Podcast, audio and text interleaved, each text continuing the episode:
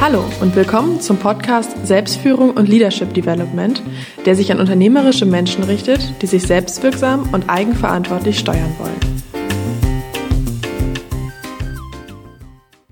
Hallo zur neuen Podcast-Episode SF17 Orientierung, Kommunikation und Lernen, wirksame Instrumente und Ansätze der Führung. Eine Auswahl. Ja, ich begrüße Sie. Mein Name ist Burkhard Benzmann und meine Leidenschaft ist es, unternehmerische Menschen zu begleiten. Worum geht es in dieser der heutigen Episode? Zunächst mal möchte ich Ihnen Gelegenheit geben zur Reflexion, nämlich welche Instrumente und welche Ansätze der Führung nutzen Sie eigentlich für sich? Nehmen Sie diesen Podcast als Anlass zu reflektieren, wo ihre Stärken, wo ihre Schwächen liegen und lassen sich an der einen oder anderen Stelle Anregungen von mir geben. Im Rahmen einer gelingenden Selbstführung ist für Führungskräfte von besonderem Interesse, wirksam zu sein. Wir haben im Modell der sieben Felder das Feld Prozesse und Strukturen, welches sich, wie die Bezeichnung nahelegt, auch mit Methoden und Instrumenten beschäftigt. In einem Artikel für das Magazin Wirtschaft Regional habe ich mich bereits vor zwei Jahren mit ausgewählten Ansätzen und Instrumenten der Führung auseinandergesetzt. Diese Podcast-Episode nutzt einige Teile des Artikels, sodass ich in die Show Notes einen Link zum PDF des Wir-Artikels angebe, damit Sie einfach nachlesen können. Ich werde mich heute mit folgenden Instrumenten und Aspekten beschäftigen. Meine Best-of-Auswahl für Sie, wenn Sie so wollen. Erstens sinnvolles Besprechungsmanagement. Zweitens einfache Orientierungs- und Zielsysteme. Und drittens Formate für gemeinsames Lernen nicht nur in Krisen. Führung ist heute in weiten Teilen das Schaffen von Freiräumen und Bedingungen für die Selbstorganisation der Mitarbeiter geworden. Sie haben sicherlich selbst auch festgestellt, dass der Hero-Leader mittlerweile obsolet geworden ist. Auch unter den veränderten Anforderungen haben Führungskräfte weiterhin vier wesentliche Aufgaben zu erfüllen. Zumindest ist das meine Sicht der Dinge. Nämlich Sinn zu vermitteln, Orientierung zu geben, Entscheidungen zu treffen oder auch zu ermöglichen und zu kontrollieren.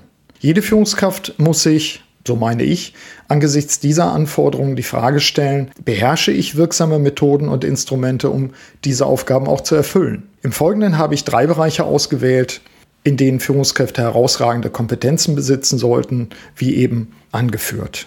Ich starte mit sinnvolles Besprechungsmanagement. Wahrscheinlich geht es Ihnen auch so, Besprechungen sind für viele Führungskräfte und Mitarbeiter ein Ärgernis, denn, denn sie rauben häufig wertvolle Zeit. Sie sind in der Regel lang, mühsam, ergebnisarm und zu alledem auch noch schlecht choreografiert. Bereits Friedmund Malik, der St. Gallner Managementberater, empfahl, die Notwendigkeit von Besprechungen erst einmal grundsätzlich in Frage zu stellen und nach Alternativen zu suchen, bevor ich überhaupt noch einlade. Wenn Besprechungen dennoch angeraten sind oder auch unvermeidbar, dann sollten zumindest folgende Checkpunkte gelten. Definierte Ziele, klare Tagesordnung, Visualisierung des Ablaufs und auch des Fortschritts, erkennbarer Nutzen und messbare Ergebnisse. Es kann außerdem zu ganz erstaunlichen Erkenntnissen führen, wenn in einer jährlichen Bestandsaufnahme die Arten und die Ergebnisse der vielen Meetings, die in dem Jahr stattgefunden haben, aufgeschlüsselt werden, wenn insgesamt die aufgewendete Zeit mal vor Augen geführt wird. Fragen Sie strukturiert alle Beteiligten und listen Sie zudem auf, welche Alternativen sich anbieten könnten oder hätten anbieten können. Alleine das Bewusstsein, welchen Nutzen eine Besprechung angesichts des dann ermittelten Aufwands bringen müsste, das kann sehr aufrüttelnd sein. Sorgen Sie weiterhin dafür, dass nur derjenige Manager eine Besprechung moderieren oder leiten darf, der auch wesentliche Methoden dazu beherrscht. Und hier, das ist meine Beobachtung, laufen die jüngeren, den älteren Mitarbeitern übrigens längst den Rang ab. Sorgen Sie mittelfristig auch durch verpflichtende Trainings dafür, dass die entsprechende Methodenkompetenz in Ihrem Unternehmen auch flächendeckend vorhanden ist. Eine weitere Idee, vielleicht sollten wir Besprechungen grundsätzlich mit einer Schweigeminute beginnen. Jeder Sportler wird bestätigen, dass vor einer Höchstleistung erst die Sammlung und Konzentration steht, um dann die volle Kraft gezielt einsetzen zu können. Sind eigentlich angesichts des Aufwands, den Besprechungen und Meetings fordern, neue digitale, im weitesten Sinne, Begegnungsformen eine Lösung? Meine Erfahrung der letzten gut 30 Jahren, damals habe ich die erste holprige Videokonferenz erlebt, sind zwiespältig.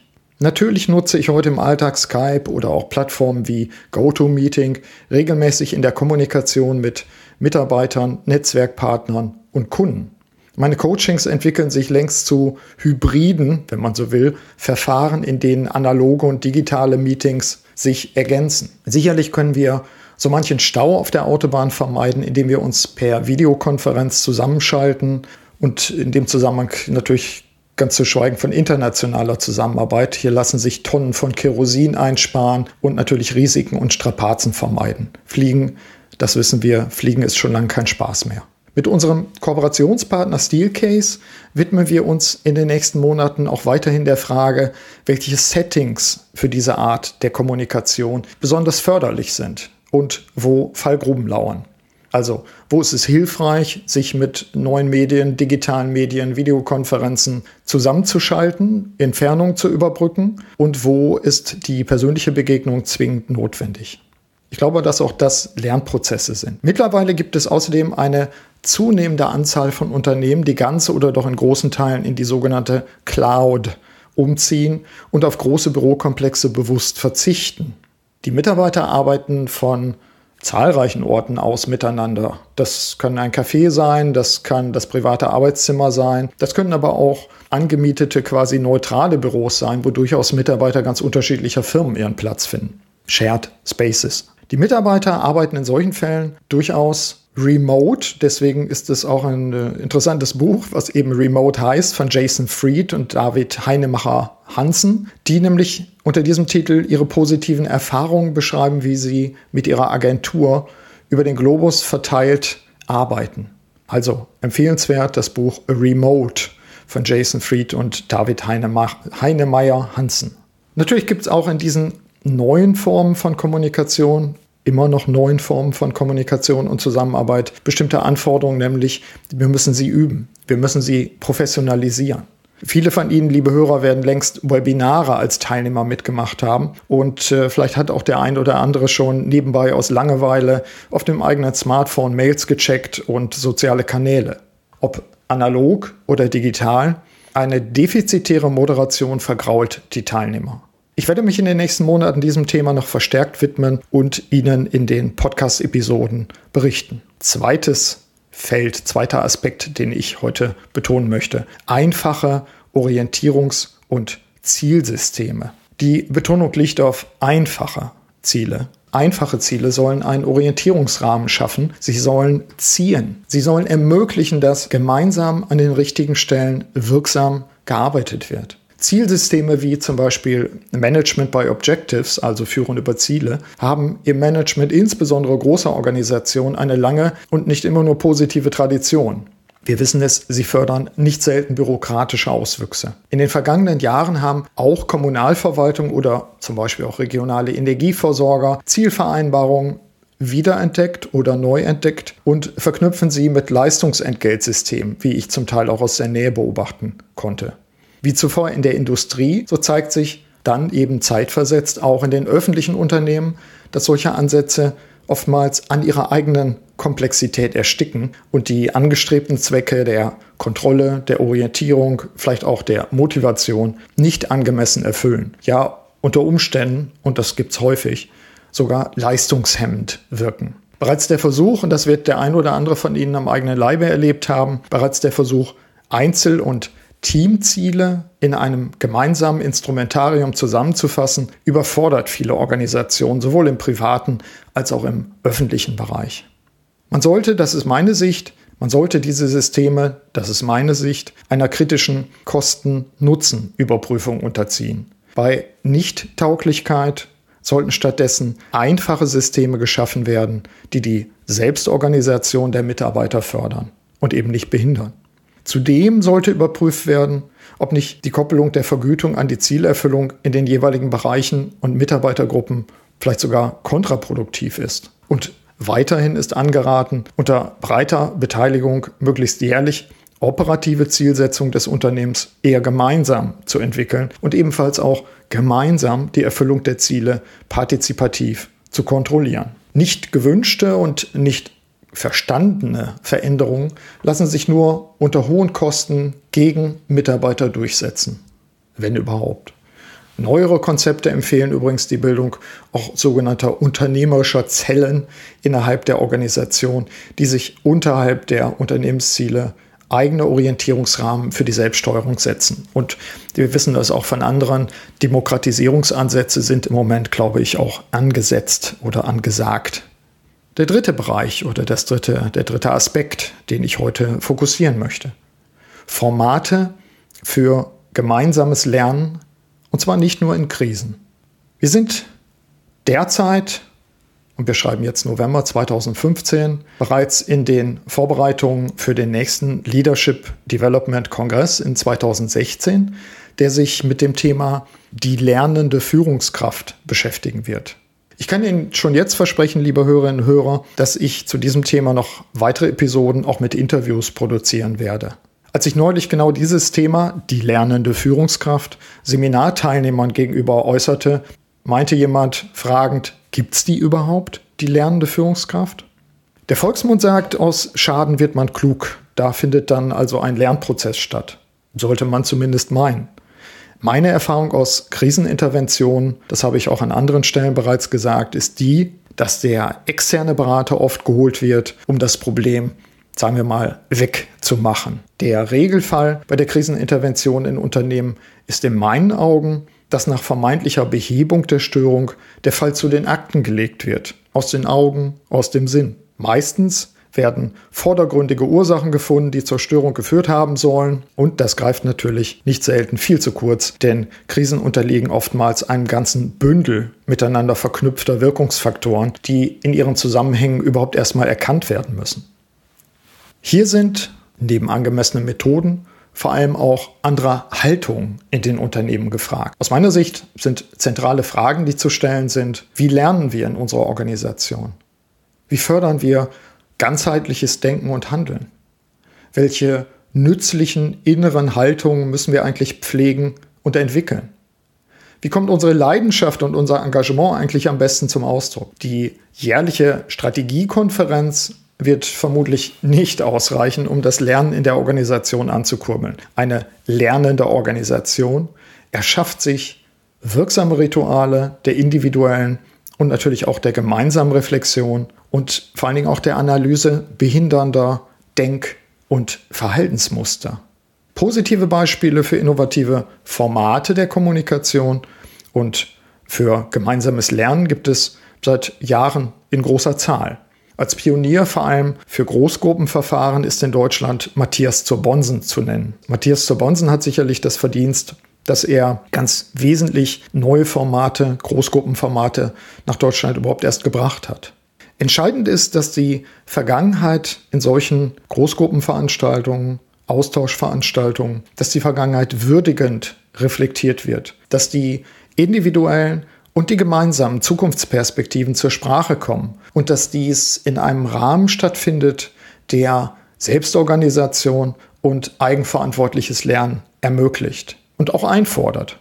Hervorragende Methoden sind aus meiner Sicht gemeinsame Simulationen, Planspiele oder auch Großgruppenmethoden in der Art wie Open Space oder World Café Meetings. Meine jüngsten Erfahrungen beim Business Podcast Barcamp, organisiert von Mike Pfingsten, waren ebenfalls positiv. Ein Barcamp oder auch Unkonferenz genannt, ist in meinen Augen eine Spielart des Open Space Formats, dessen Erfinder, also der Erfinder der, des Open Space Formats, Harrison Owen, hatte irgendwann einmal festgestellt, dass die beste Kommunikation auf Konferenzen in den Pausen stattfindet, wenn sich die Menschen selbst organisiert treffen und auch die treffen, die sie gerne treffen Und diese Erkenntnis hat er in dem Open Space Format umgesetzt, das zwar einen Rahmen vorgibt, aber innerhalb dessen ein hohes Maß an Selbstorganisation fördert und fordert. Wer es noch nicht kennt, einfach mal nachschlagen, nachlesen. Nachschlagen, witzig, ist ja auch old-fashioned. Also googeln oder wo auch immer Sie suchen. Open Space.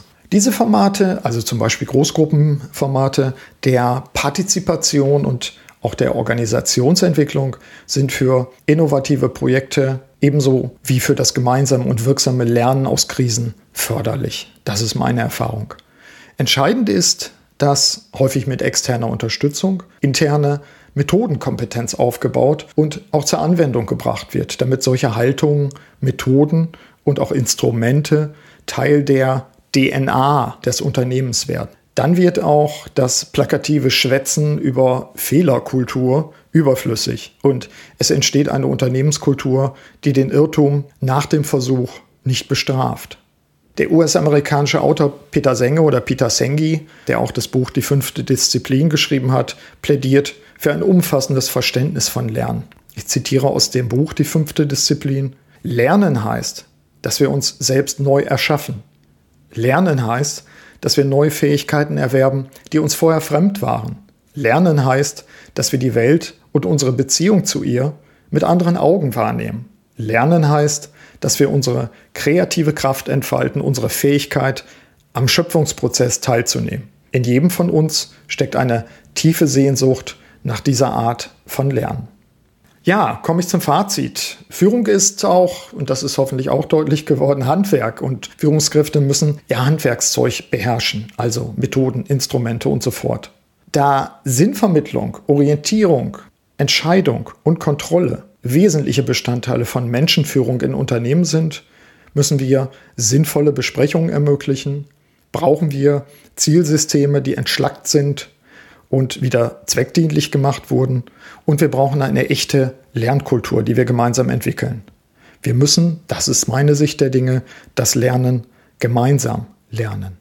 Ja, soweit, liebe Hörerinnen und Hörer, diese Podcast-Episode. Hier noch ein Hinweis in eigener Sache. Wir starten im Dezember unser erstes digitales Produkt, die Audio Lecture. Titel von der Vision zum persönlichen Erfolg ein Seminar in zehn Etappen. In den Pilotdurchlauf lade ich die Pioniere ein, also vielleicht auch Sie, die von mir in mindestens zehn Audioepisoden dabei begleitet werden, die eigene Situation zu reflektieren, die Ziele und Pläne zu optimieren und den eigenen Kurs zu finden und auch zu verfolgen. Weitere Infos wie auch die Hinweise zur Buchung, zu den AGBs etc. finden Sie auf der Infoseite zur ersten Audio Lecture. Den Link setze ich in die Show Notes. Und es gibt auch einen Blogbeitrag dazu, da können Sie auch gerne nachschauen. Es wäre prima, wenn Sie als einer der ersten Pioniere dabei sein können und schnell entschlossene bis zum 15.11.2015 belohnen wir mit Sonderkonditionen. So, Jetzt aber zum Abschluss dieser Episode noch der herzliche Dank für Ihr Zuhören. Ich wünsche Ihnen wie immer eine wirksame Zeit. Ihr Burkhard Benzmann.